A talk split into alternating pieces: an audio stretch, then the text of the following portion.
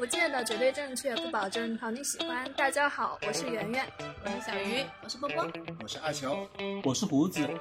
欢迎来到少数派对。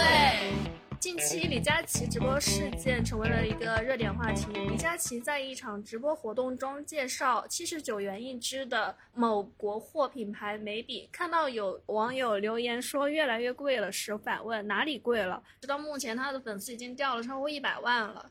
对于李佳琦的这件事，大家持什么态度呢？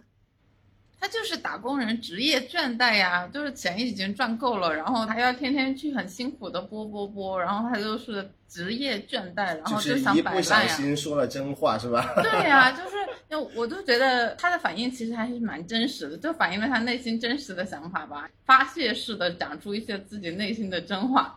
我是有几个疑问啊，第一，我真的不知道七十九块钱的一个眉笔到底贵不贵？哎，就是如果单价来看的话。应该不是最贵的，嗯，对吧？你大把就是两三百块钱的那个进口眉笔，但是呢，我看过有一个比较，有的笔芯只有一丢丢，嗯，有的笔芯可能稍微大一点，但是那差差好多倍，这个当中的那个单价就是很很不一样了。它是贵过很多的大牌的，对，一线的国际大牌都还是要贵的。而且大家就跟黄金直观的比较一下，就发现了，就是它如果论成克数的话，它是九百八十块钱左右吧，然后一克。那就意味着现在黄金的价格大概是四百左右吧，那就是说你一克每笔，然后大概等于两克黄金的价格，所以你就知道它贵不贵了。所以呢，李佳琦就不应该这么说，他应该说这个眉笔品质有多么好，不应该说它明明没有涨价是你买不起。所以我会觉得这个好像从价格来说并不算很贵啊，嗯，但是我会觉得它里面包含的一个东西呢，就是有点。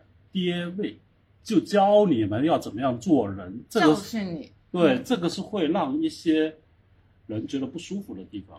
是因为你现在无论怎么样规训客户是非常非常不合理的一个举动了。然后我的一个观感就是，我也是通过这一次得到了科普，七十九块钱零点零八克的这个眉笔算是什么样子的概念？因为我本身是一个眉毛旺盛型人，就根本就不需要眉笔的。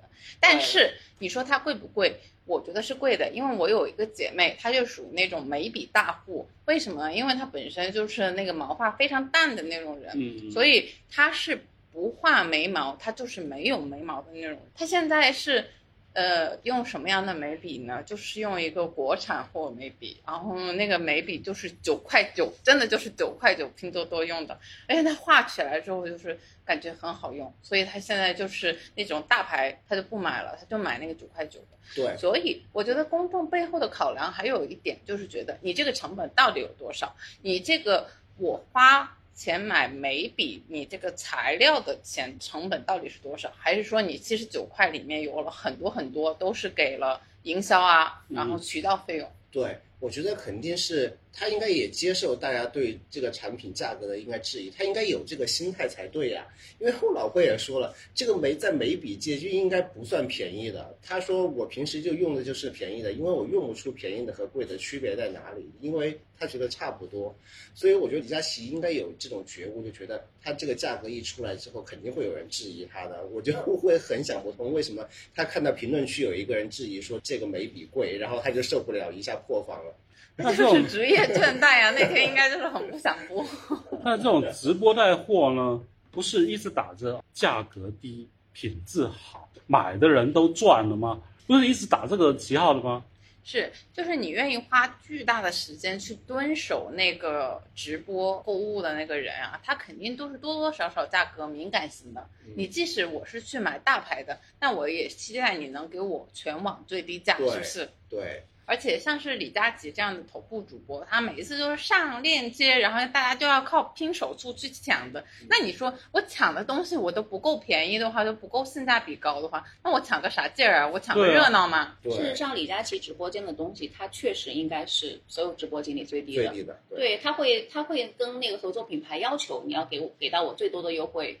或者说是啊，最多的赠品或者怎么样，就是可能很多时候比品牌自家的直播间还要便宜。对，因为他是头部主播，他有这个权利要求别人怎么样。但是现在的一些强势的品牌，它也不是任人拿捏的那个软柿子。我就人生唯一一次直播购物，就是贡献给了李佳琦，但是也就只有那一次而已。为什么呢？因为我发现也没有那么划算，就是那个时候，明星去头部网红的这个直播间，还是一个相对来说比较少的一个活动的时候，杨幂去她的直播间，在微博热搜上预热了很久，然后我就本着一个娱记的新闻好奇，然后去看了。结果看了没多久，十来分钟吧，我就买了一个，因为杨幂说那个东西很好，对我来说比李佳琦说那个东西很好，是有说服力的，你知道吧？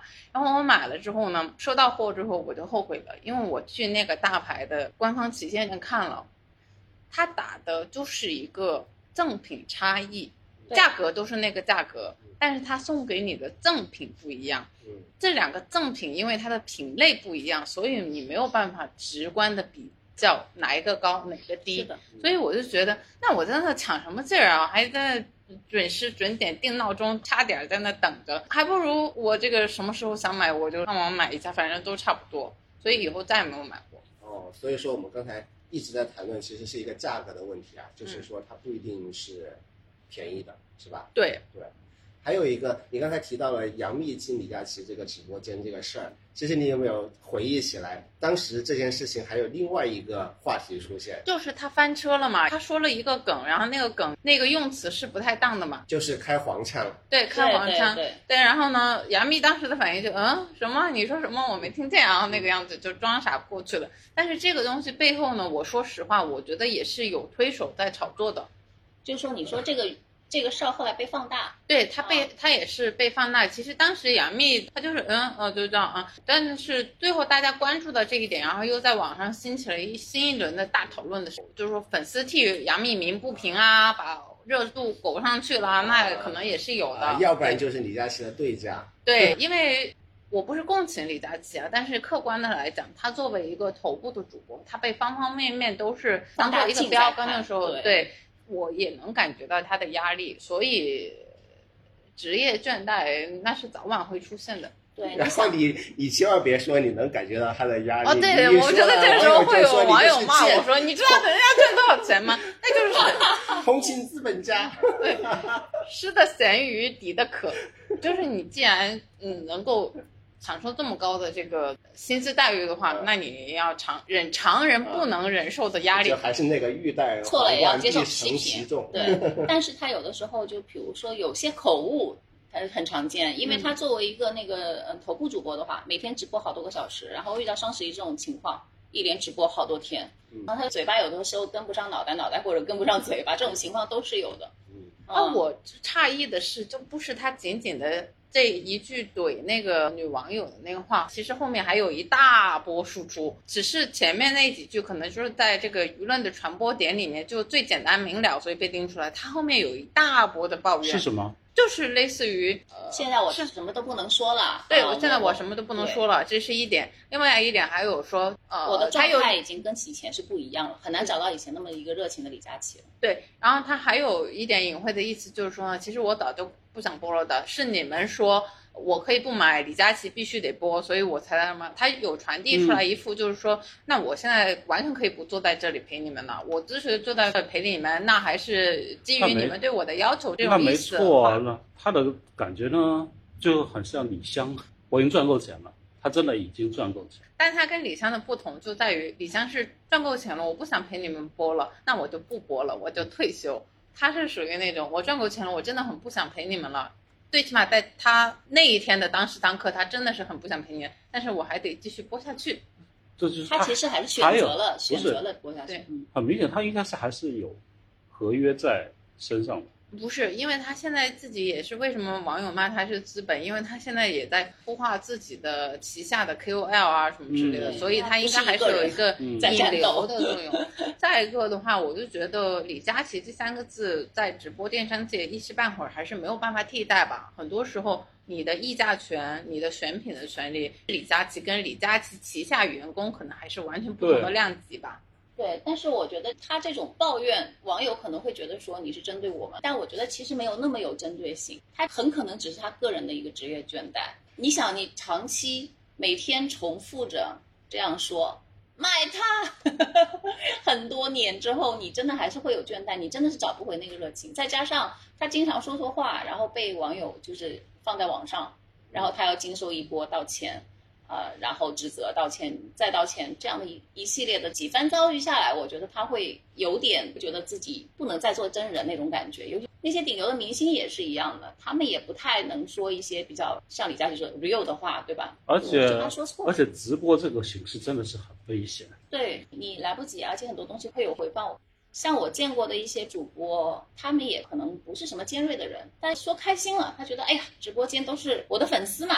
都是知道我的语言风格的人嘛，老铁们，哎，就就开始乱说。刚才你说到的这个问题，就是一个十八线明星和一线明星的他们面对舆论的一种不同的态度。一线明星面对舆论的态度肯定会比十八线的要谨慎很多。那十八线的演员，微博没有多少人来关注，就是一些自己慢慢累积起来的一些，比如说几万、几十万的那种粉丝，他会觉得我在我的粉丝面前我要做真人。我越做真人，可能别人就会越能捕捉到我的个性。但是一线明星呢，就很难做真人，因为他说的任何一句真话或者一些真情流露，就有可能被放大。嗯，或者断章取义都是可能的。但是其实很多人，就像二球说的，很多主播在刚起步的时候，他就是要靠跟别人不同的语言风格来出道的。对对对，不然很难脱颖而出。我经常会刷到一些主播，我都大吃一惊，说你在干嘛？你是在带货，你还是在骂人？就是一脸就是气汹汹的，啊，然后每一句话都是说你不信拉倒，我就是什么什么，就这种类型，你知道吗？但是我一看还挺多人在看，就他这种风格也是有人拜的。我觉得辛巴就是一个典型直播间里面的语言风格非常的江湖化的那种主播吧。但是我觉得大家就默认为你的发言水平可能就是那样子了。其实有些时候，我们就说他这有些主播就很聪明，他到一定的量级的时候了，他就能变风格。他有些主播呢就不够，他觉得他要一直保持自己的那个状态。比如说最典型的一个例子就是，那郭老师不就是怼网友、骂网友出圈了吗？嗯。但但是他一直不改变自己的风格，一直骂网友，传播那些比如说很很低俗的、很很恶俗的那种。他被封了吗？后来就被封了呀。就是嘛。嗯，对，有文化很重要。而且这个也是说明，主播这个市场，某种程度上面也是需要被规范。对。那规范的话呢，可能就丧失了你的个性，可能就卖不好。就安全和效益之间，你自己选择。但是我觉得，对于李佳琦来说的话，他控制一下自己的表达风格，其实没什么问题，因为他不存在卖不卖得好的这个问题，他怎么都能卖得好。大家也有说嘛，其实之前。杨幂那一次，她的反应就是非常快的，道歉非常快，就是直播刚结束，她这边道歉就发出来了，然后就反应非常快。但她这一次是错过了所谓的公关黄金十小时，她是到了非常晚的时候，然后才发了一个道歉的声明，也不算特别晚，是那天的凌晨发出来的。他真的没有马上发出来，位置屁股决定脑袋了。他刚才说到他已经是老板，他下面再孵化一些其他的。他现在只是靠的影响力想引流啊，或者怎么样，但其实他想法已经不一样，他真的不是打工人的想法。所以大家就觉得他不觉得自己有什么错啊？大家都觉得他飘了，他可能觉得真的觉得自己没有错。对，我觉得他是委屈盖过了他的清醒的认识。然后呢，就是。包括他发出来那个声明之后，发现网上的舆论还是非常的沸腾嘛。然后他就到第二天的时候，他又在直播的时候都声泪俱下的先跟大家道歉，然后道完歉转头再开始带货。我觉得那个也是，他声泪俱下的，真的还是更多的是因为委屈。我觉得他已经不能很清醒的去想这个事情本身的对错的问题，他可能更多的是感到我说什么都是错，我认错就算了。但是我看他那个视频的时候。我在想，他是真的声泪俱下吗？我还喊我在旁边跟我一起看的老婆分析一下，他这个是粉红色的眼影吗？画这个眼影是为了烘托出那种 眼眶湿润、红润的那种感觉吗？他是声泪俱下，但我估计是之前跟工作人员哭了一场，说我做错了什么，我这么委屈，然后工作人员说快，情绪上来了，赶紧去道歉。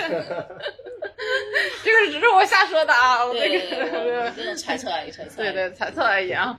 但是他那几句话确实，如果他是个老板，真的是对下面的那些员工，他就会这么想吗？你们要好好努力啊，否则还要让我来卖这张老脸呢？然后我也可以理解他那种就是到晚天继续去播的那个行为，因为估计合约早就签好了的，不可能就不播了，对啊否则的话会违约的。但是你们觉得这期间花西子这个品牌无辜吗？委屈吗？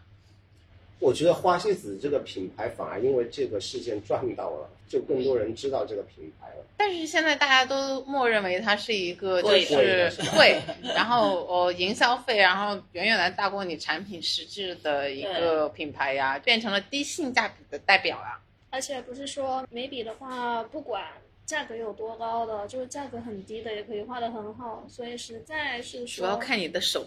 对，主要是看技术，不看眉笔。然后我我我还在微博上发现了一个热搜，就某某某某啊，这泼天的富贵，就是另外一个眉笔的品牌，然后就好像这个哦花西子翻车了之后，跑去他那里发现他的眉笔特别便宜，就很很搞笑的，就是说这泼天的富贵跟着后面几个字，就让人觉得 是的，这么一说，大家就去搜那个对植村秀的眉，这个对比的这个段子是不是植村秀的营销搞出来的呀？我我不知道，我都觉得我你看到的是这个收这个品牌是不是？我看到是另外一个品牌，我觉得大家是不是都去买这个词条去了了？我我我我我我是我是搜了二球那个，因为看了那个单价。嗯。但是直播购物这种东西，呃是不是真的方便呢？不方便啊！你要掐点儿在那蹲守，你还要去看他的预告，最近他有什么评论，你还要拼手速去抢。我很喜欢看直播的，但是我要克制自己，让自己不看直播，为啥？浪费时间。是很浪费时间的。哦，我之前有时间的时候，我还看过主播带着大家去逛动物园了。然后到一个野生动物园看，我们马上要看到红毛大猩猩了，想看红毛大猩猩的扣一。这是去看不行吗？直播带货它其实真的有很多种形态，就是像比如说像李佳琦那样马不停蹄上链接的，那是一种；还有很多呢，就是说，比如说我见过一个是专门教化妆，他可能教好多期直播之后，某一期他再给你上一些链接，他去谈了他推荐那些化妆品的一些，我来推销一下。但之前积累的一些粉丝，大家都是认真的看他化妆，嗯并且觉得他的化妆手法好，我要学这样子。我也关注了这个主播，这就比较深耕的类型嘛。现在的直播哦基本上你任何的直播都会涉及到带货，比如说我刚才说到那个红毛大猩猩的那个直播，过不去他也是 一边逛动物园，他就卖两件商品，一个是蓝牙耳机，另外一个是自拍杆。对他隔一段呢，就卖一个，比如卖二十个，因为他是小主播嘛，他就卖二十个蓝牙耳机让大家去抢，说是全网最低价，我就是十几，块钱的一个耳机。我是支持波波这个蹲守购物直播的，因为我发现我可以从他那里蹭到福利。他蹲守到了一个盲盒之后，他就送给我了。我抽奖抽到了。嗯，是这样，就直播呢，就确实就是你购物是其中一个乐趣，也有很多人是在里面得到了很多附加乐趣，比如说、哦啊，陪伴就比如说一种陪伴，对，甚至有的时候你跟主播聊天，或者是就是在直播间里的网友互相在评论区聊天，主播他在卖他的，其他人在聊他们自己的，啊，对这个我就深有体会，我就有参与感。深有体会就比如说刚才波波说到了，其实我刚才又说到那个呃动物园的那个直播，红毛大猩猩我就一直在那个 评论区说我想看红毛大猩猩，你快点走，然后就类似于跟主播那种交流的呃，快乐，那种互动，对，很多人很爱互动，有的人当然是你看是你是 E 人还是 I 人啊，很多 I 人是从头到尾一声不吭，突然间就出个价，然后把东西买走，这种也很多。嗯，对，但是你不妨碍他从中得到乐趣吧。有一些现实世界的 I 人，然后在网络世界上就是 E 人。对，比如说我，因为我昨天呢不小心去了刘畊宏的直播间，然后发现呢他在带一个货，他当然一般都带啊，但但是他这次明显是帮品牌做宣传，是某宝的那个水，我们经常喝的那个水。嗯，然后呢是有一个人，就是他一个人形。嗯。玩偶，然后他就在在那个一个超大的一个就是毛绒的那个衣服下面，在跟他一起跳，那真太热了，你完全看不到透气口的那种。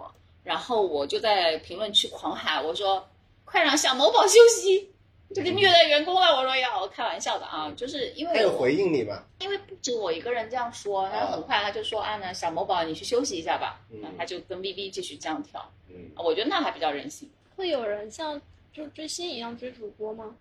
会哦，会呀、嗯，我只举个很简单的例子了啊，就不说李佳琦这种，李佳琦这种在很多人心目中已经是明星了，而且很多人去嗯跟他的直播间看他的直播间也已经成了一种习惯，然后对他有一种信任。像刚才小鱼也说了嘛，其实有些品类的话，在不同的直播间卖的其实价格也差不多，可能只是赠品不一样。李佳琦的可能便宜一点，可能也不便宜，但大家相信李佳琦的推荐。虽然他可能今天推荐这个口红，明天推荐那个口红，但是他这一刻他说这个口红你值得拥有，你涂下来就是最好看的，就是性价比最高的，大家会相信他，这就是一个明星效应啊。然后像我追的一些，不是我不能用追这个词，像我平时会看的一些中古首饰的直播间，他们的受众群是非常小众的，可能同时在线呢能有几十个、一百个，已经算是大直播间了。像那些主播几天不播，那些粉丝可能都会变面，因为他已经形成了一种观看习惯，他觉得说你为什么今天不在呢？虽然里面的粉丝可能只有百分之十左右是真正具有购买力的，嗯其他人只是欣赏。这个也挺像我家楼下的那个小卖部的，就是我可能每天从他店面门前走过，也不见得进去买东西。但是有一天他突然关门了之后，我就会觉得，哎，你怎么可以不在呢？对，嗯就是这种感觉。所以说，我们可以就是不是每天都去看李佳琦的直播间，但是有一天一旦李佳琦不播了，反而我们有可能还会怀念他。不要用怀念李佳琦。对，但是这给我的感觉，就听你们说啊，就很像以前爸爸妈妈他们会看的购物频道，你知道吗？嗯，对啊，当时这个直播刚刚兴起的时候，很多人就其实也分析过，这个就是当时的电视购物的一种形式嘛。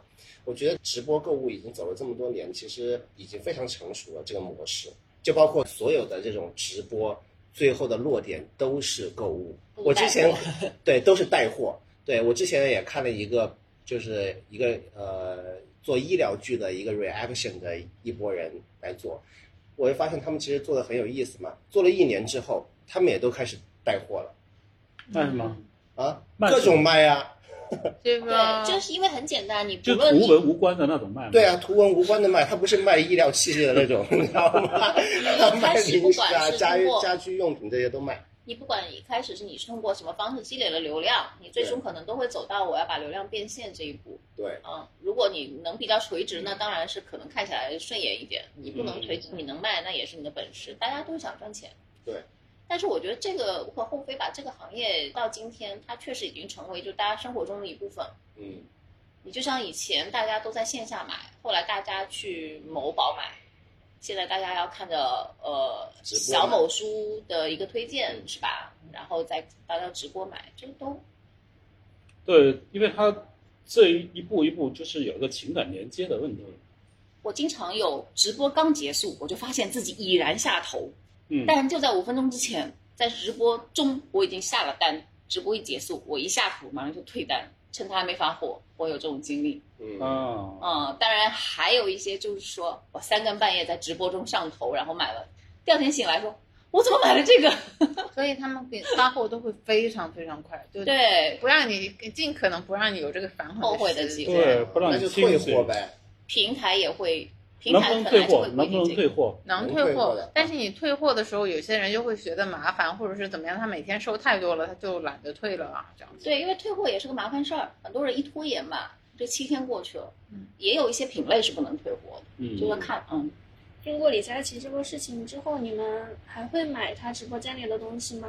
会呀、只要它便宜就会买呀、只要它如果它打到一个一百块的东西，它卖十块钱，我为什么不买呢？这也是我我为相信很多人都会持有这个心态的。对就当然肯定还是会有一部分人觉得我已经通过这个事件，我已经非常讨厌这个人了，我再也不进他的直播间了，我已经脱粉了，我再也不买他的东西了，肯定会有这一波人的。但是我相信大部分人，如果他卖的东西便宜的话，还是会进他直播间买的。但是就是这里面你说的是一个卖的便宜，呃，比如说反悔的，就是买了是不需要的这个东西，你们到底有没有经想经？常啊，经常有对啊，呃，因为直播间就会给你这种氛围，你三二一，大家去抢，而你很难有时间思索的。我印象最深刻的就是以前很多明星刚刚进入说直播这个行业的时候，或者有的时候只是去做嘉宾，那他一些团队也要跟着一起去直播间，哎，帮他造一下势啊，看一下效果啊，带一下风向啊。然后很多人都说，他们本来是去工作的，结果一晚上把钱都花在里面，就是你很难抵得住那种氛围，你知道吧？最好的方法是不看。